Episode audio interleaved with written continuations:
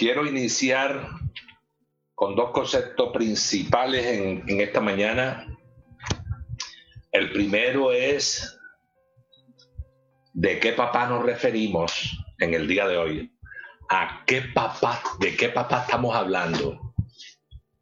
Entonces yo quiero iniciar con, con darle gracias a Dios por los padres, todos los padres, incluso nosotros como padres, que Dios nos dio la oportunidad de en algo ser similar a Él. ¿Cuál es lo poquito que podemos agregar de de él, de nosotros en él es que él nos ayudó a que tengamos hijos. Entonces ya nos parecemos a él. Muy bueno. Pero hay otra cosa de la cual quiero referirme hoy, es que nuestro gran Padre celestial es nuestro Dios de los ejércitos, a quien siempre clamamos, a quien siempre servimos. En la cual siempre nos, en el cual siempre nos protegemos, que nos ama con amor intenso, que nos quiere, que, no, que nos busca, que su misericordia siempre, siempre es para toda la vida, hasta la eternidad. A Él glorificamos en este día y nos llenamos nuestra voz de alabanza y de adoración para Él. Gracias te damos, Señor, por ese bienestar que tú nos brindas, por ese cobijo, por ese abrigo, por ese socorro. Gracias te damos, Señor. Amén. Con esta introducción vamos entonces ahora a hablar de, de dos cosas importantes. Vamos a hablar de dos reinos. Un reino que podría ser el reino que nosotros llamaremos hoy un reino terrenal y el reino de Dios. ¿A qué reino nos vamos a referir hoy? A los dos reinos. Quiero tener mucho cuidado porque no quiero establecer dudas, no quiero que salgamos de aquí equivocados. Entonces vamos a hablar de dos reinos. Por eso prometo delante de Dios hacer claridades todas las que pueda. Vamos a ubicarnos en, vamos a lo que venimos, vamos como digo yo en el grito siempre de batalla. Primera de Crónicas, capítulo 28. Síganme y vamos a leer los primeros 10 versículos. Esta es una, una prédica, una prédica que tiene que ver con los padres, tiene que ver con el reino, tiene que ver con el Señor, tiene que ver con todos los padres, incluso con las mujeres que han fungido como padres. Hay muchas mujeres que han fungido como padres, que en este momento les ha tocado ser mamá en algunos ratos, pero también ser papá. La gloria para ellas, también para el Señor por ellas. Entonces vamos a leer. Están ustedes en, en lo que estamos ya, 28, primera de Crónicas 28. Voy a leer los primeros 10 versículos.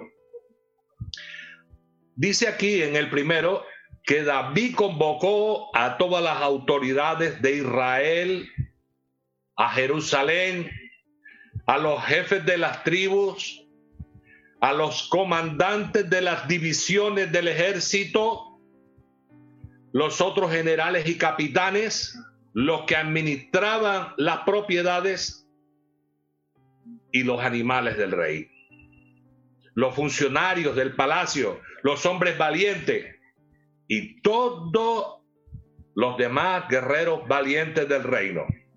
Se me olvidó decir que estamos en la nueva traducción viviente. Yo no veo los versículos por aquí, pero yo tengo mi Biblia aquí. Entonces, si no lo están viendo, busquen la Biblia y apóyense, porque lo que estamos estudiando es algo bien delicado, pero muy hermoso, que nos va nos va a dejar embelesados todo el día. Entonces estamos en nuestra nueva traducción viviente y seguimos con el versículo 2. Dice, David se puso de pie y dijo, escuchen esta, estamos delante de una gran asamblea Y David dice, hermanos míos, pueblo mío, era mi deseo construir un templo donde el arca del pacto del Señor, el estrado de los pies de Dios, pudiera descansar para siempre. Hice los preparativos necesarios para construirlo. Pero Dios me dijo, tú no debes edificar un templo para honrar mi nombre, porque eres hombre de guerra y has derramado mucha sangre. Has derramado mucha sangre. Dice el cuarto, sin embargo, el Señor Dios de Israel me eligió a mí entre toda la familia de mi padre para ser rey sobre Israel para siempre. Pues, pues él ha elegido a la tribu de Judá para gobernar y de entre la familia de Judá eligió a la familia de mi padre. De entre los hijos de mi padre al Señor le agradó hacerme a mí rey sobre todo Israel. De entre mis hijos, porque el Señor me ha dado muchos, eligió a Salomón para sucederme en el trono de Israel y para gobernar el reino del Señor. Me dijo, tu hijo Salomón edificará mi templo y sus atrios, porque lo he elegido como mi hijo, y yo seré padre. Y si él sigue obedeciendo mis mandatos y ordenanzas como lo hace ahora, haré que su reino perdure para siempre. Así que ahora, con Dios como nuestro, como nuestro testigo y a la vista de todo Israel, la asamblea del Señor, les doy este encargo. Asegúrense de obedecer todos los mandatos del Señor su Dios, para que esta buena tierra siga en posesión y dejen para sus hijos herencia permanente. Y tú, Salomón, hijo, hijo mío, aprende a conocer íntimamente al Dios de tus antepasados. Adóralo y sírvele de todo corazón y con una mente dispuesta. Pues el Señor ve cada corazón y conoce todo plan y pensamiento. Si lo buscas, lo encontrarás, pero si te apartas de él, te rechazará para siempre. De modo que toma esto en serio el Señor te ha elegido para construir un templo como su, su santuario. Sé fuerte y haz el trabajo. Aquí está el estudio que vamos a llevar hoy. ¿Por qué le hablaba de que tenemos dos reinos? Porque Israel tenía un gobierno monárquico y tenía un rey. Y su rey en este momento es David, el que hizo la asamblea, el que invitó a todo este pocotón de gente para le escucharan. Hay un aspecto importante y es que ya está viejo, ya está mayor. No, no sé cuántos años tenía, pero ya está mayor. Y en este momento, lo que no queremos hacer los hombres, tiene que entregar el poder. Tiene que entregar el poder. Pero a mí me fascina aquí algo bien interesante, que en esta entrega del poder los dos reinos están establecidos así. Número uno, el reino de Israel, como dije ahorita, del cual vamos a hablar, pero hay otro reino dentro presente. Y es el que hablamos siempre cuando estamos en clase, ¿verdad? En clase de escuela bíblica dominical. Pero ahora lo vamos a establecer aquí. El reino es el reino de los cielos. Eh, si nosotros en este momento tuviéramos que hablar del reino de los cielos, tenemos que hablar de quiénes son los súbditos y quién es el rey, el rey de los cielos. El reino está aquí, nosotros somos delegados del reino.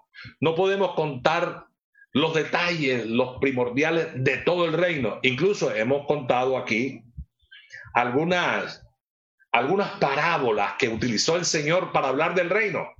Pero en este momento no podemos repasarla. Solamente a grosso modo estamos hablando de, de cuál es el reino de los cielos. El reino de los cielos. Su rey es eterno. Los otros reinados que puedan existir en el mundo, en Europa, en muchas naciones, esos son efímeros, son pasajeros, igual que nosotros por la tierra. En este momento estamos viendo aquí un hombre que está en el ocaso, se llama David. Entonces ya estamos estableciendo dos reinos. ¿Por qué me quiero referir a dos reinos? Sencillo. Porque yo veo de que aquí este hombre, Salomón, se va a encargar del reino ahora. Es nombrado rey. Y su padre está hablando con él. Y en una multitud tiene un discurso para la gente, pero tiene un discurso apartadito para él.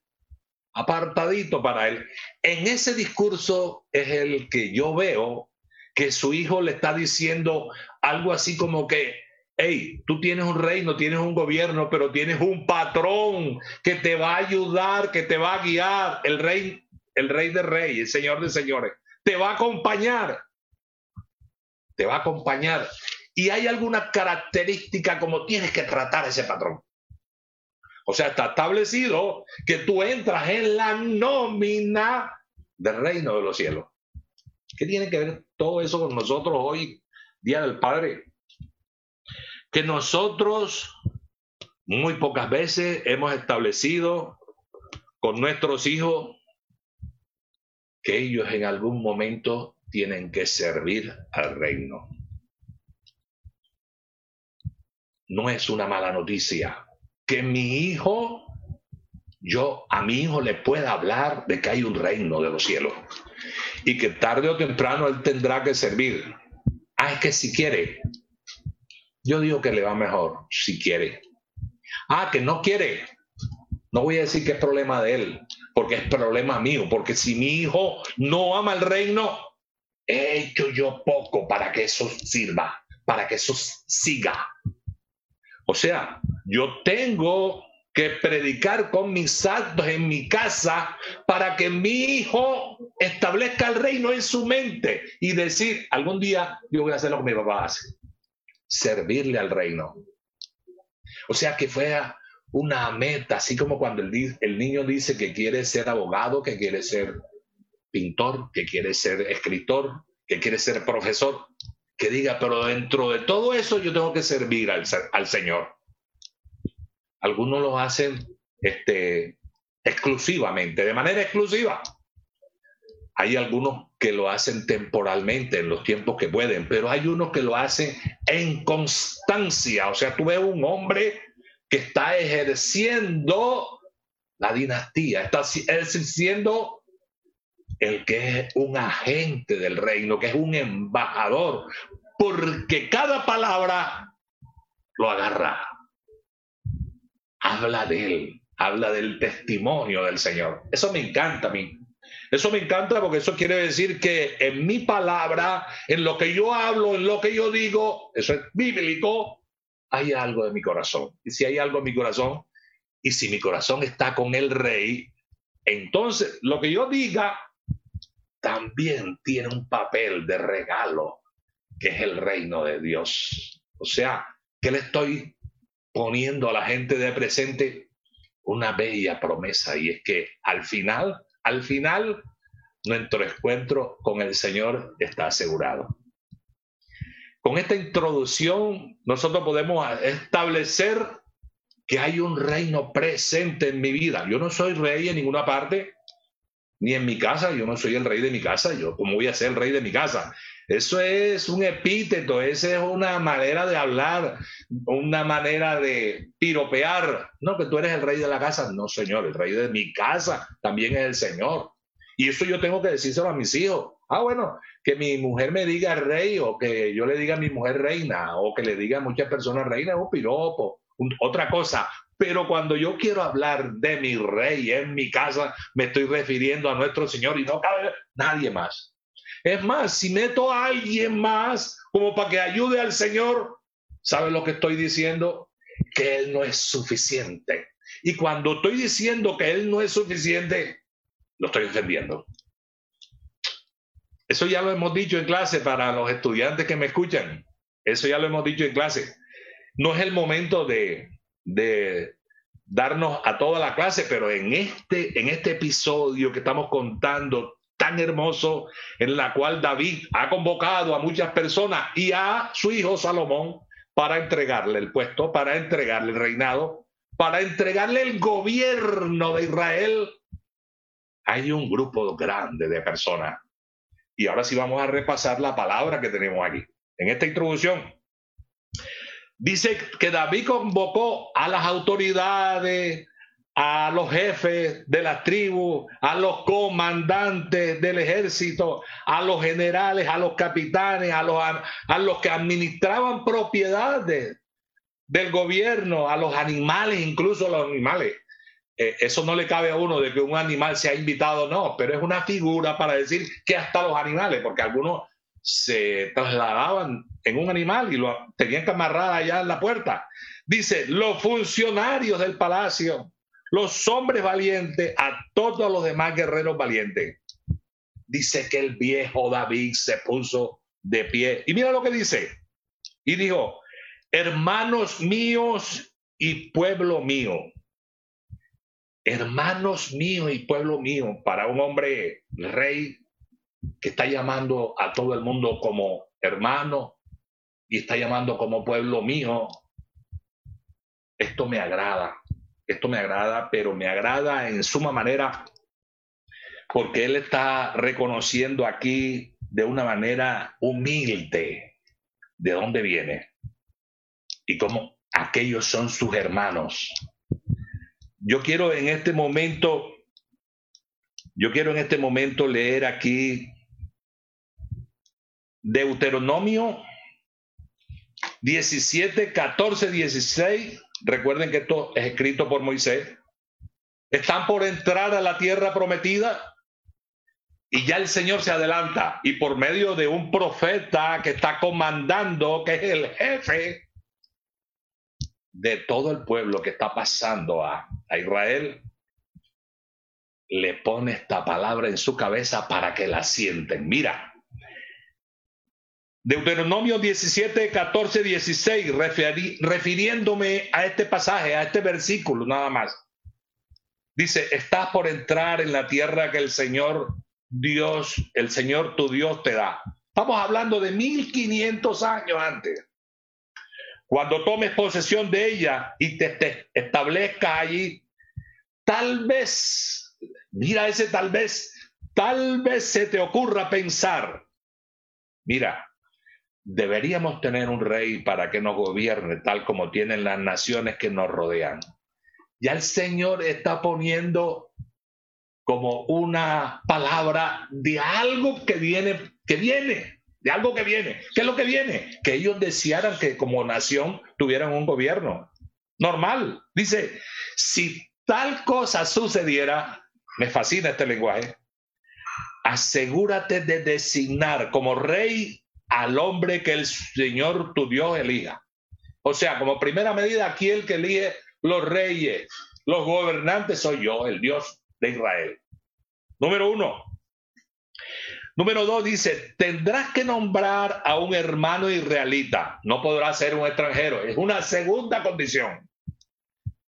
Y mira lo que sigue, el rey no deberá construir grandes establos para sí ni enviar a su gente a Egipto para comprar caballos.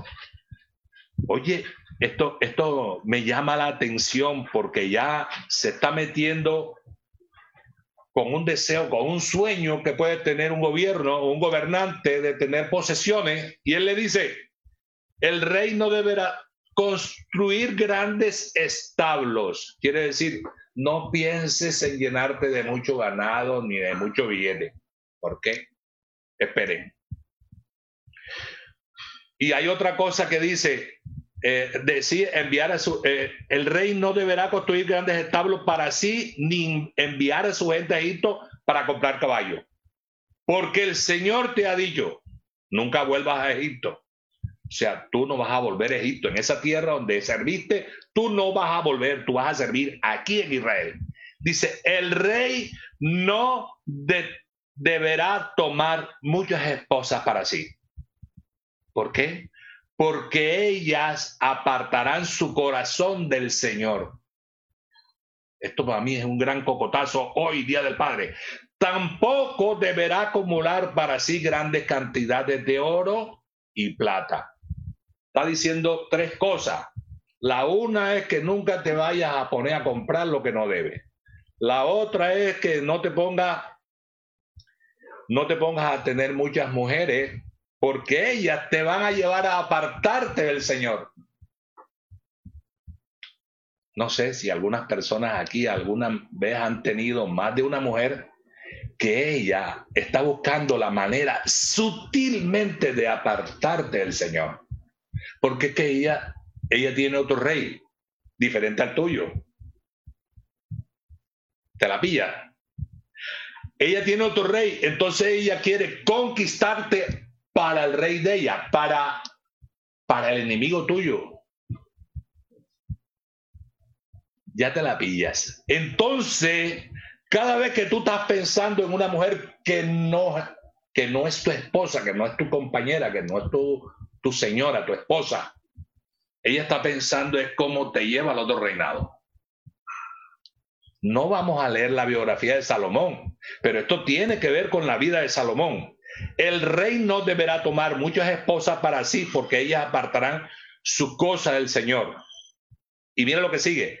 Tampoco deberá acumular para sí grandes cantidades de oro y de plata.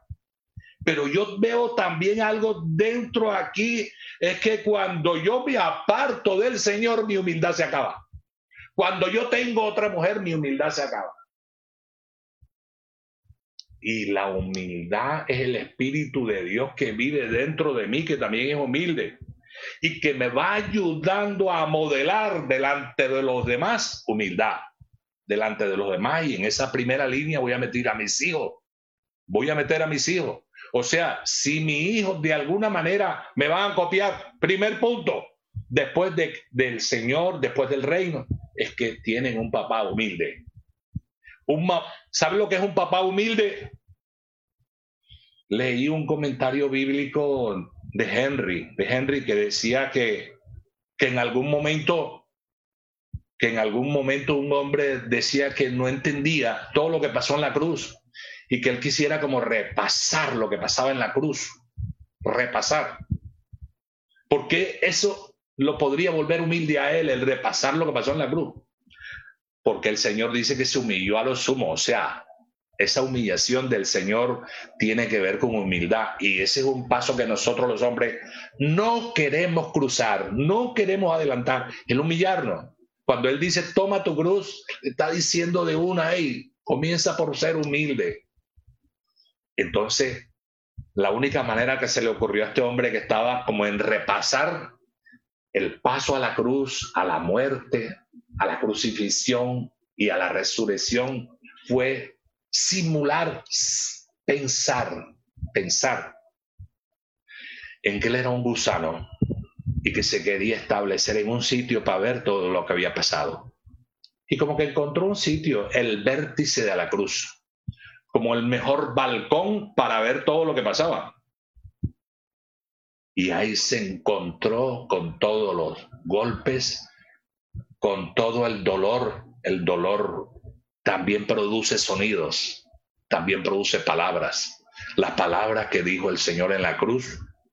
Los pringos de sangre, los pringos de sudor, los pringos de agua, y de pronto algún zumbido de los látigos, todo eso le llegó al Señor.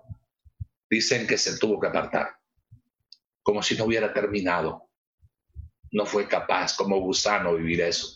Pero si nosotros nos estableciéramos como en un gusano, pensando que la grandeza del Señor es lo suficiente, yo creo que nunca dejaríamos de ser humildes, sino como un gusanito.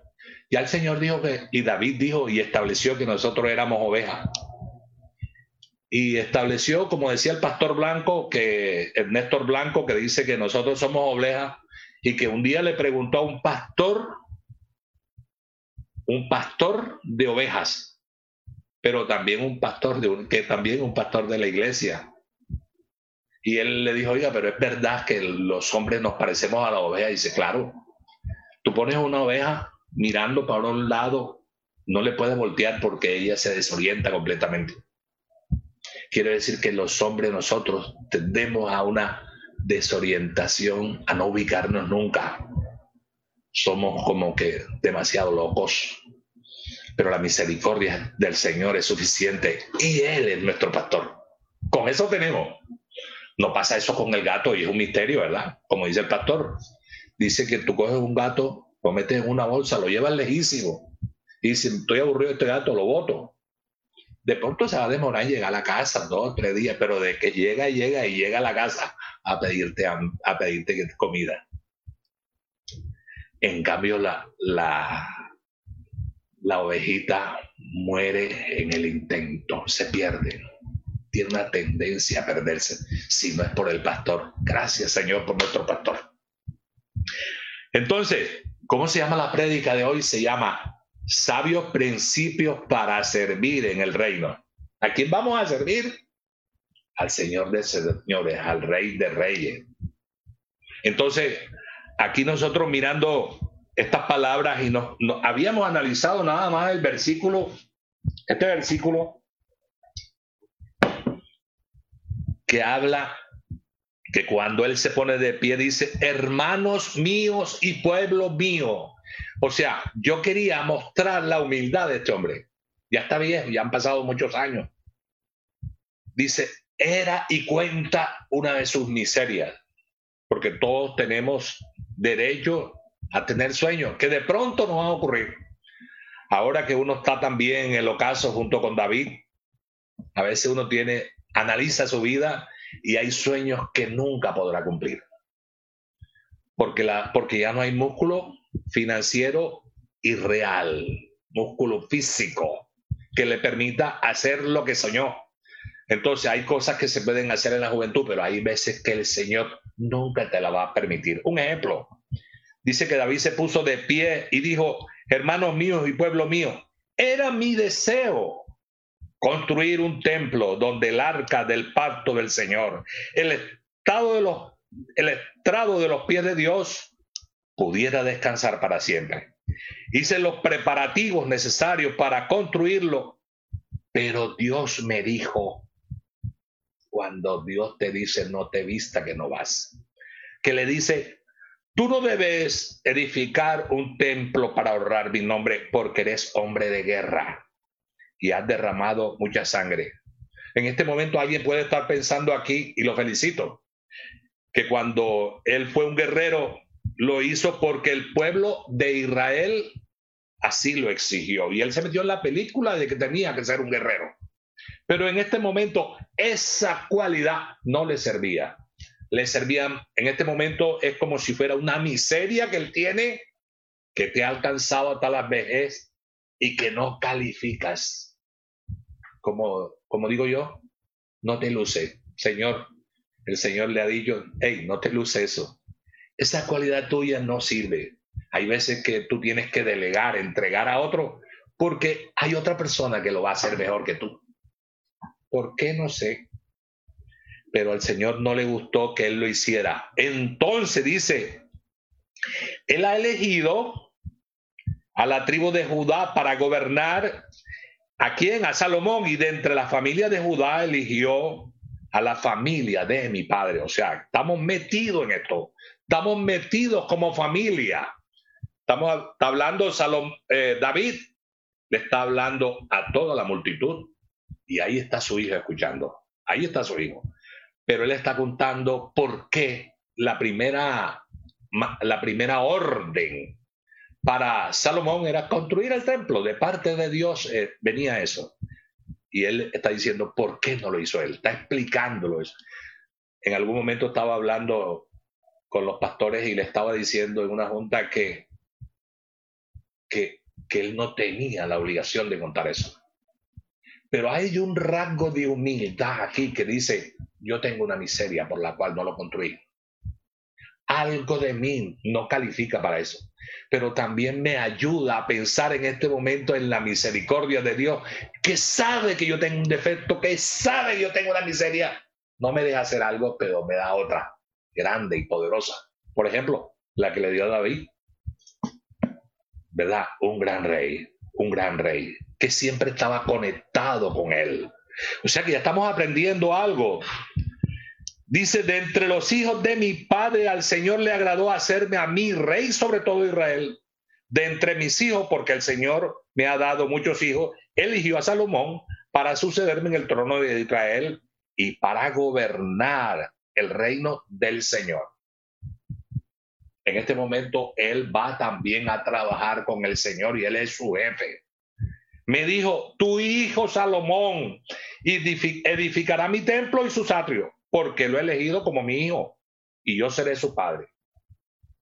Hoy día del Padre, nosotros hemos aprendido que el Señor también nos eligió a nosotros. Eso lo hablaremos ahorita.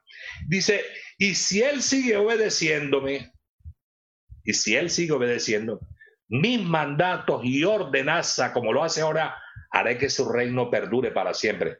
Fíjate que Él tiene la elegibilidad, la participación, su concepto, su manera de pensar para gobernar. Y él no lo va a hacer como un monstruo, como un títere, ni nada de eso, ¿verdad? Así que ahora, como Dios, con Dios como nuestro testigo, ¿quién está hablando? Está hablando David. A la vista de todo Israel, la asamblea del Señor le doy este encargo. Está entregándole el gobierno a su hijo. Asegúrense de obedecer todos los mandatos del Señor su Dios para que esta buena tierra siga su posesión y la dejen para sus hijos en herencia permanente. ¿Qué le está diciendo a toda la asamblea como nos está diciendo a nosotros? Ey, asegúrense, aseguren de obedecer. O sea, si hay algo de honra en nosotros, para creer, pero para sustentarnos a nosotros mismos, que somos hijos de Dios, la obediencia es el primer rasgo de honra. O sea, si tú quieres enseñar a tus hijos, enseñar a tus hijos a honrar, lo primero que tienes que enseñarles a obedecer. Y para eso tienes tú que delante de él dar pasos de obediencia delante del Señor. Esto es muy importante. Dice, para que su buena tierra siga en su posesión y la dejen para sus hijos en herencia permanente.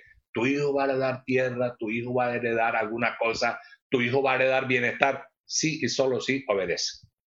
Y tú, Salomón, y aquí viene la parte a la cual quiero dedicarme y terminar con ella el mensaje. Dice, y tú, Salomón, hijo mío,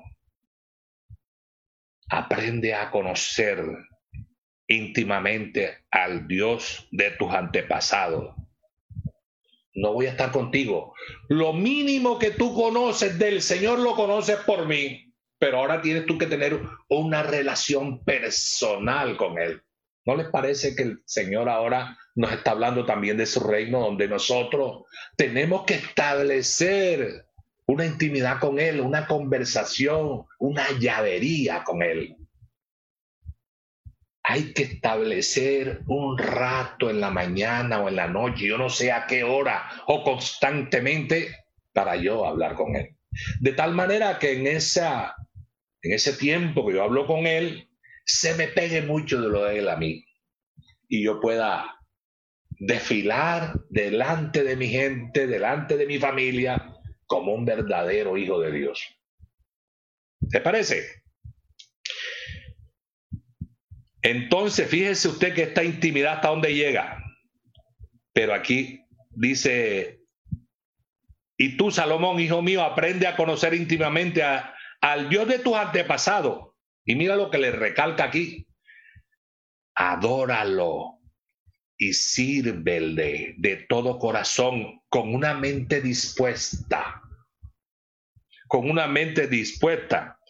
Quiere decir, yo no le voy a dar órdenes o mi alma le va a dar órdenes a mi mente para que trabaje, para que le siga, sino que ya está dispuesta constantemente, porque lo aprendí de mi papá, porque lo aprendí en la reunión que tengo con él constantemente, se me pega la disposición, se me pega la motivación a seguirlo, a establecerme con él.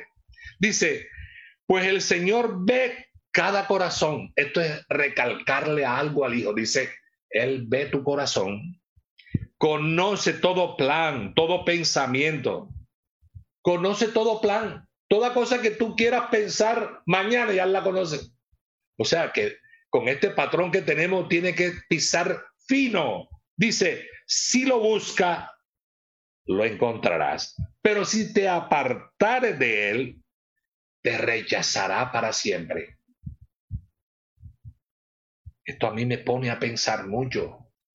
Si yo no busco a mi Señor, en algún momento me rechaza, como si me abriera, como si me dejara quieto. No me va de pronto el castigo viene por, como no estoy guiado por Él, porque su Santo Espíritu está quieto en mi vida, no obra lo suficientemente, no se vuelve mi asesor, no le permito eso. Yo tomo decisiones a la carrera. Incluso a veces tiene que ver con la salud. Hay veces que yo no debo comer ciertas cosas, pero yo me las como porque, ¿sabe por qué? Porque yo le voy a hacer una trampita al Señor no voy a cuidarme, no voy a cuidar el templo del Espíritu Santo de Dios que es mi cuerpo. Mire que estamos en doctrina. No, mi, mi, cuerpo es el templo del Espíritu Santo. Ahí mora, ahí reposa, ahí me ayuda, ahí me acompaña, ahí me libra del mal, ahí me aconseja y me da seña, me da seña de por dónde caminar. De tal manera que hay veces que camino mal o camino por el camino que no debo andar, porque yo mismo me aparté de él. Y dice a continuación algo que, que si hubiera estado en mis manos, parece que lo dijera yo, pero no lo digo yo. Dice, de modo que toma esto en serio. Esto es en serio. El Señor te ha elegido para construir un templo como su santuario. Sé fuerte y hazle el trabajo. Yo quiero terminar aquí en este puntico, esta parte, para dedicarme a lo otro de la enseñanza de la parte del discurso de David. Pero yo quiero que esta parte aquí que dice, de modo que toma esto en serio, el Señor te ha elegido para construir un templo como un santuario. Sé fuerte y haz el trabajo. Yo no sé, pero yo siento de que él está ahí, se está dedicando a hablarle a un hombre que tiene que construir. Como que de mala, papi, te tocó a ti eso si pone responsabilidad. Y yo no acá decir, qué bueno que el hermano estableció, el hermano Arturo estableció que iba a hablar de dos reinos. A mí no me toca construir este templo porque esto es, es un cabezazo, un chicharronazo que no tengo que ver con él. Pero como yo soy un agente del Señor, el Señor me ha mandado a construir su iglesia yo soy una piedra viva de la iglesia. Yo vivo para Él. Yo ando para Él. Trabajo con Él de tal manera que yo tengo que trabajar para su iglesia. Nosotros somos parte de una iglesia andante en toda la tierra. Le damos gloria al Señor. Entonces, si alguien dice, no, pero yo no tengo que construir, yo estoy construyendo una iglesia cuando estoy hablando de lo bueno que es mi rey, de cómo me ayuda, de cómo se fija en mí, de cómo me provee para mi vida, de cómo acompaña a mi, a mi familia en los proyectos. Estoy hablando del, del patrón, no estoy hablando se los he dicho a ustedes en clase. Ahora lo estamos repasando. Este es como una continuación de la clase esa número 5 que ya ustedes conocen. Entonces, ahora que quede claro que yo también estoy trabajando en un reino. Los que no sabían, hoy día del Padre, bienvenido, están trabajando con nosotros en el reino y somos hermanos, somos hermanos, somos piedras vivas y va para esa, seguimos con el Señor para siempre. Que nos asegura eso, una cantidad de promesas que ya ustedes conocen, las cuales ahora no vamos a, tropezar, a tocar. Entonces, los sabios principios para servir en el reino, Vamos a repasarlo rápidamente. Conoce a Dios personalmente. Conócelo. Reconócelo al Dios de tu Padre. Es una de las cosas que nos permitirá alcanzar siempre el respaldo de Dios. Cuando le dice eso, cuando le dice, Salomón, hijo mío, aprende a conocer íntimamente. Esa palabra íntimamente me, habla a mí que no tengo que tener una buena ropa, no tengo que estar afeitado para reunirme con mi papá, es una intimidad. Yo no tengo que, incluso escuché una vez oír a un hombre decir que su casa era muy pequeña, su, su casa era muy pequeñita, era muy pequeña, no me acuerdo los metros que ella, él había dicho y que dijo que el único lugar donde se podría encontrar con su papá era el baño. La casa tenía un solo baño, de tal manera que él se bañaba temprano y ahí se quedaba en el baño un rato, para que nadie lo molestara. Eh, ¿tú, te imaginas que el Señor le diga a uno, pero yo en el baño no te atiendo, lo siento, no me gusta el baño, como un amigo tuyo que, que tú le digas, vente, voy a atender aquí en el baño, pues estoy bañando. No tengo tiempo para ti, pero ven un momentico aquí al baño te atiendo. El amigo te dice, oye, pero ¿cómo te ocurre? Pero como dice la palabra que Él nos formó a nosotros en el vientre de nuestra madre, habrá un lugar, habrá alguna célula de nuestro cuerpo que Él no conozca. Qué pena con el Señor cuando hemos pensado eso. Cuando tenemos una excusa de que no tenemos un lugar para encontrarnos con Él, para estar en intimidad con papá. Y tú, Salomón, hijo mío, aprende a conocer íntimamente al Dios de tu antepasado. Porque todo el mundo hablaba de la historia, de lo que pasó, de dónde lo sacó, etc. En los judíos eso era normal que se hablara y todavía se habla. Número dos, aprende los mandatos de Dios y cumple su voluntad. Que, que se asegurara de obedecer cada una de los mandatos de Dios. O sea, el rey tenía la responsabilidad de estudiar, de obedecer las leyes de Dios. La enseñanza de la palabra de Dios, ¿verdad? Es la clave para la seguridad, para la felicidad, pero también para la justicia. ¿Te imaginas a un padre injusto? ¿Te imaginas a un rey injusto? Todas las cosas que cometería yo, digo que es la sabiduría mínima, la sabiduría mínima que tú necesitas para andar, está en la palabra de Dios. De tal manera que tú tienes que tener un encuentro con la palabra diariamente para que darle mandatos, órdenes a tu neurona de cómo comportarse en la vida.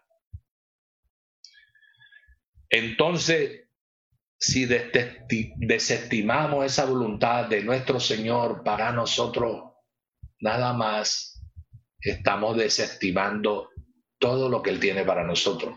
La manera de andar, la manera de pensar. Imagínate. Punto número tres. Adora a Dios de todo corazón y sírvele con una mente dispuesta. Versículo 9 adórale, sírvele entre todo corazón, con una mente dispuesta. Dijimos ahorita cuál era la mente dispuesta. Una mente que está acostumbrada. Que, tú, que la mente no te vaya a preguntar a ti, bueno Arturo, ¿y para dónde sigues hoy? Ya la mente está ordenada para servirle al Señor. Y el Señor ve cada corazón y conoce todo tu plan y todo tu pensamiento. Adórale, adórale en espíritu, ¿verdad? dice que la verdadera, la, la verdadera adoración viene del interior. ¿Cómo está tu corazón? Al final de cuentas, lo que hay en tu corazón sale, sale. La palabra dice que sale por dónde? Por la boca. O sea, tienes que conocer a un hombre. Óyelo, escúchalo. ¿Verdad? ¿Qué haces tú con una mujer que quieres hacerla tu esposa? La pones a hablar. Y todo, no hay una mujer que no quiera hablar. Entonces tú la pones a hablar. No la pongas a hablar un día, ponla a hablar varios días para conocerla y para establecer si va a ser tu esposa. Y le pides al Señor que te ayude en la escogencia. Entonces, ¿Quién era el, el mejor ejemplo en este momento de un hombre adorador? David. O sea, él era el que podía eh, decir a boca llena, ¡Ey, adórale al Señor! Porque tenía cuántas piezas construidas, cuántos temas construidos, redactados, simuladas que él había dado para explicar figuras literarias hermosas, donde pudo sentar para siempre lo que es un hombre adorador. O sea, si nosotros queremos aprender a adorar, tenemos que leer a David. Tenemos que leerlo. Dice que Dios lo escogió porque por lo que había en su corazón y no por su apariencia. Dice la palabra que era un hombre bien puesto y todo, pero pero no fue el ingrediente importante. El ingrediente importante fue la adoración. Hay veces que uno puede pensar que que yo no puedo ser adorador, que mi adoración no puede ser perfecta, pero tú no tienes por qué calificar tu adoración. Tú adóralo. Eso le tocará al Señor. Número cuatro, número cuatro, sé fiel.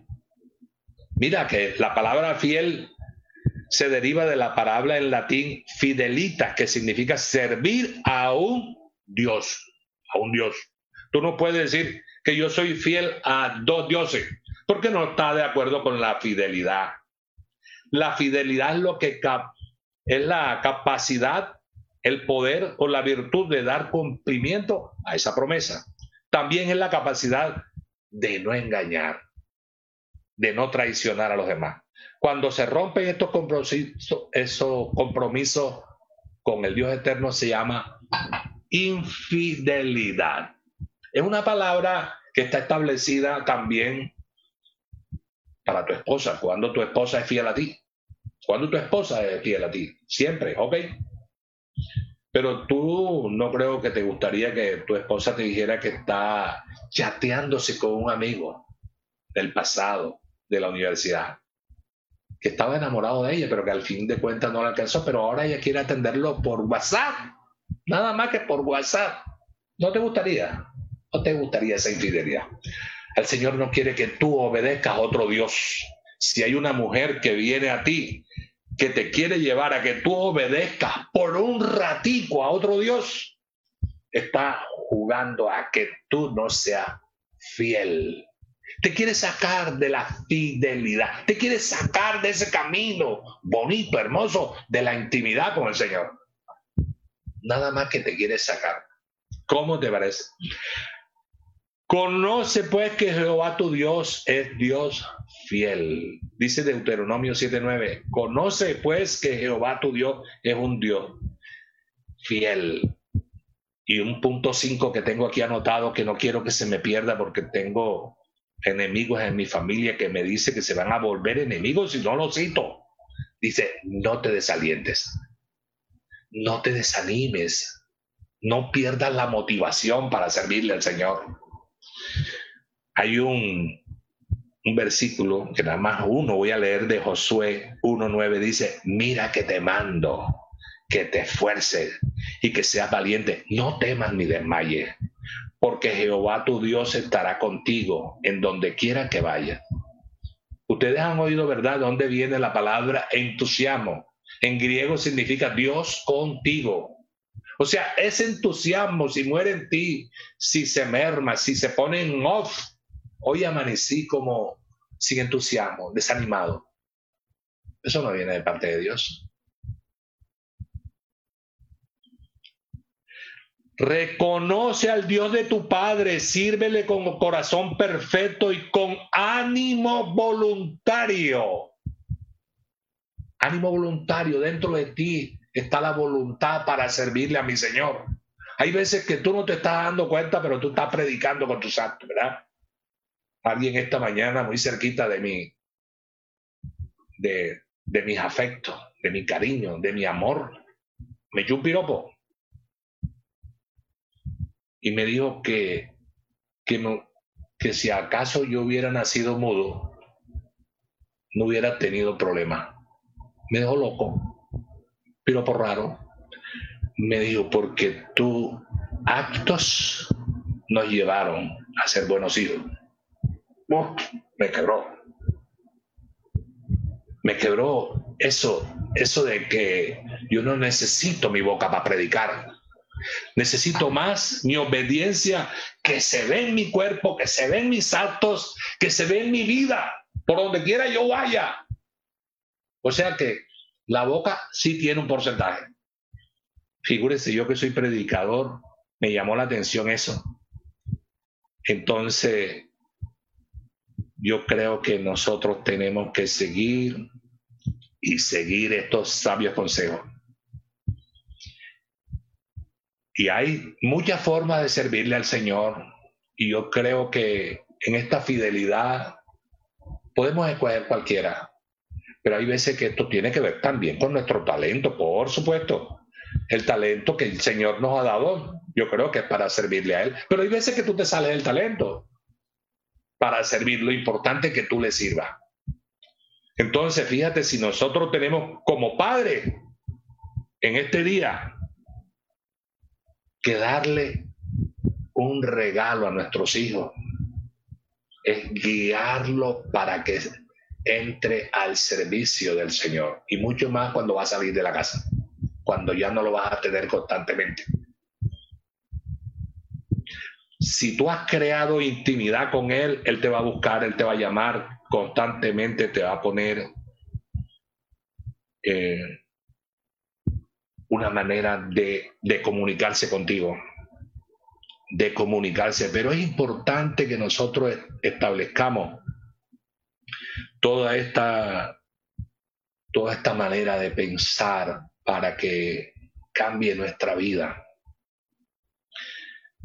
Yo quiero en este momento leer una parte importante que yo creo también que nosotros todos los pisemos con oración. Aquí hay una parte de este discurso que tiene que ver con la entrega física de los materiales para construir el templo, lo cual no vamos a estudiar esta tarde. No tenemos tiempo para eso. Y no estamos hablando de construcción ni nada de eso. Ya nosotros sabemos que conocemos la piedra angular de nuestra construcción. La piedra angular. Entonces yo voy a leer primero una oración. La oración final que hace David, que hace David en este en este momento. Y voy a, leer la oración y después terminamos nosotros orando.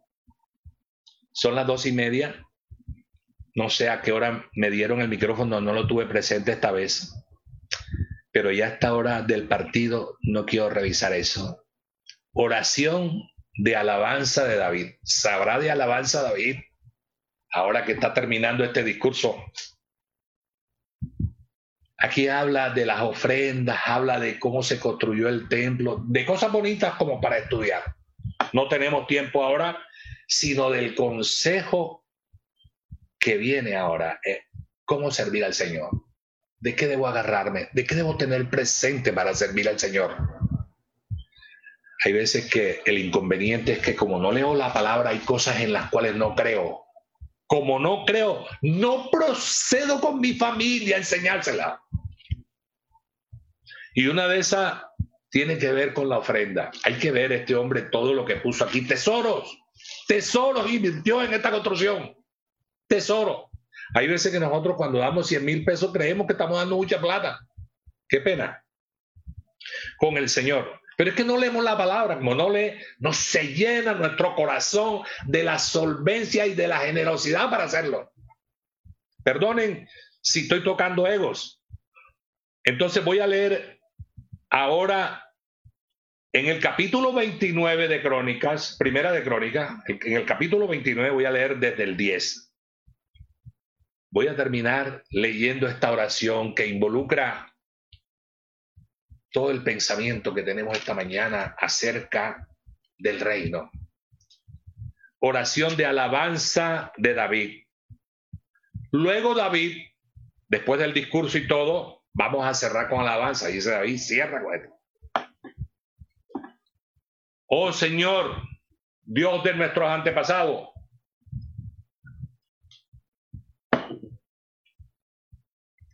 de, nuestros ante, de nuestro antepasado Israel, que seas alabado por siempre y para siempre. Tuyos, oh Señor, son la grandeza, el poder, la gloria, la victoria y la majestad. Todo lo que hay en los cielos y en la tierra es tuyo, oh Señor, y este es tu reino. Te adoramos como el que está por sobre todas las cosas. La riqueza y el honor solo vienen de ti, porque tú gobiernas todo. El poder y la fuerza están en tus manos y según tu criterio la gente llega a ser poderosa y recibe fuerzas.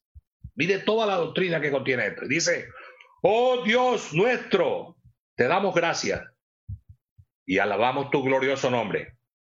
Pero ¿quién soy yo y quién es mi pueblo para que podamos darte algo a ti? Todo lo que tenemos ha venido de ti. Y te damos solo lo que tú primero nos diste. Estamos aquí solo para un momento. Visitantes extranjeros de la tierra, al igual que nuestros antepasados. Nuestros días sobre la tierra son como una sombra y pasajera. Pasar pronto sin dejar rastro. Oh Señor nuestro, Dios, aún estos materiales que hemos reunido para construir un templo, para honrar tu santo nombre, vienen de ti. Todo te pertenece. Yo sé, mi Dios, que tú examinar, que tú examinas nuestro corazón y te alegras cuando encuentras en él integridad. Tú sabes que he hecho todo esto con buenas intenciones y he visto a tu pueblo dando sus ofrendas por voluntad propia y con alegría. Oh Señor, Dios de nuestros antepasados, Abraham, Isaac e Israel, haz que tu pueblo siempre desee obedecer. Asegúrate de que su amor por ti nunca cambie. Dale a mi hijo Salomón el deseo de obedecer de todo corazón tu mandato, leyes y decretos, y de hacer todo lo necesario para edificar este templo para el cual he hecho este preparativo. No está escrita aquí la palabra amén.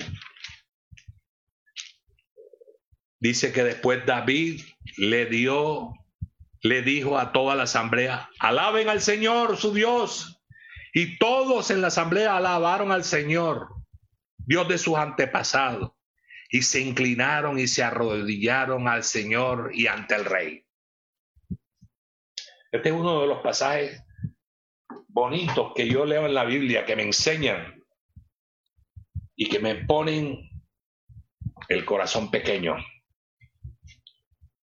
Yo quiero que se nos quede hoy día del Padre estos sabios principios para vivir en el reino. ¿Qué necesito yo para vivir en el reino? ¿Necesito dinero? No. Si el Señor es el dueño del oro y de la plata, Él es el que me va a dar a mí. Pero yo tengo que reconocer que Él me lo está dando para tener un espíritu agradecido. ¿Verdad? Ese agradecimiento eh, le encanta al Señor, porque es que con el agradecimiento yo puedo alabar. Y, imagínense un hombre que no esté agradecido. El hombre que no es agradecido es tacaño. Mírenlo, busca un hombre que tacaño y tú dices, ese no es agradecido. Pero un hombre agradecido entrega porque eso se lo dio Dios y él sabe que le va a dar más. Entrega, ofrece, da al necesitado. Es más, todas las parábolas que hay donde el Señor plasmó esta, esto del dar. Es uno de los criterios más grandes que nosotros tenemos para dar. Esa parte se lo dejo ahí. Y otra cosa que le voy a dejar hoy es la parte final. La parte final que tiene que ver con la oración. Un compromiso grande después de estudiar todo esto en la oración que nosotros vamos a hacer. Hoy invito aquí a todas las personas que nos están viendo o los que nos verán mañana, pasado, no sé qué día. Invito a todos a hacer una oración donde nos comprometamos de verdad a servir al Señor. Yo no quiero que nosotros nos acerquemos donde el pastor, donde los líderes. Aquí estoy, ¿en qué puedo servir? Oye, nos ponen un zapato apretado. Nosotros no sabemos en qué va a servir. No sabemos. Tenemos que, cada persona tiene que orar y pedirle al Señor que le guíe a ver dónde servir. Hay muchas maneras de servir. Hay muchas maneras de servir. Y fíjense que en este momento, yo sé que ahorita hablamos de talento y no lo voy a repetir esa parte, pero yo veo muchas personas que agradan al Señor sin un talento, sino que agradan al Señor de otra manera. No voy a referirme con nombres aquí, pero hay mucha gente aquí que adora al Señor con su comportamiento, adora al Señor con su comportamiento. Y eso me, me fascina, entonces, dispongámonos a orar, a cerrar los ojos, a comprometernos esta mañana. Vamos con la oración. Señor de la gloria, gracias porque dejaste que nuestros antepasados eligieran un día especial como este, Señor, para honrar a todos los padres, para reconocerlos, para acordarnos de todos ellos, Señor. No importa que hayan fallecido. Estamos agradecidos contigo, Padre, por tan bello regalo. Pero hoy también, Señor, queremos exaltar tu gran nombre y decirte que te necesitamos y nunca, y nunca podemos olvidar el momento en que decidiste adoptarnos como hijos para siempre. Déjanos embelezarnos hoy y todos los días con ese pensamiento, Señor. No tenemos hoy otro regalo para ti que obedecerte y trabajar en tu reino y adorarte hasta la eternidad.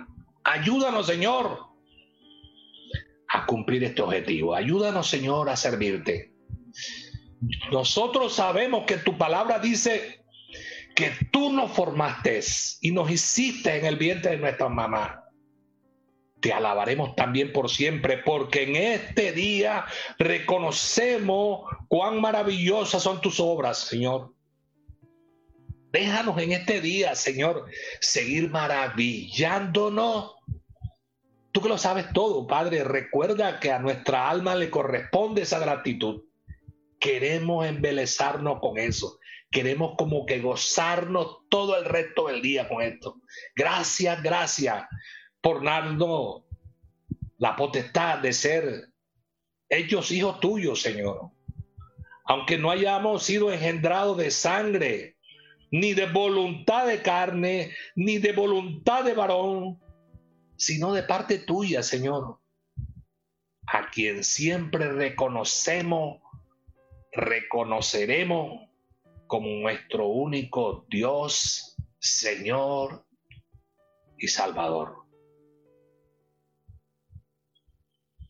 Queremos hoy día del Padre, Señor, también bendecirte, porque tú eres nuestro gran Padre.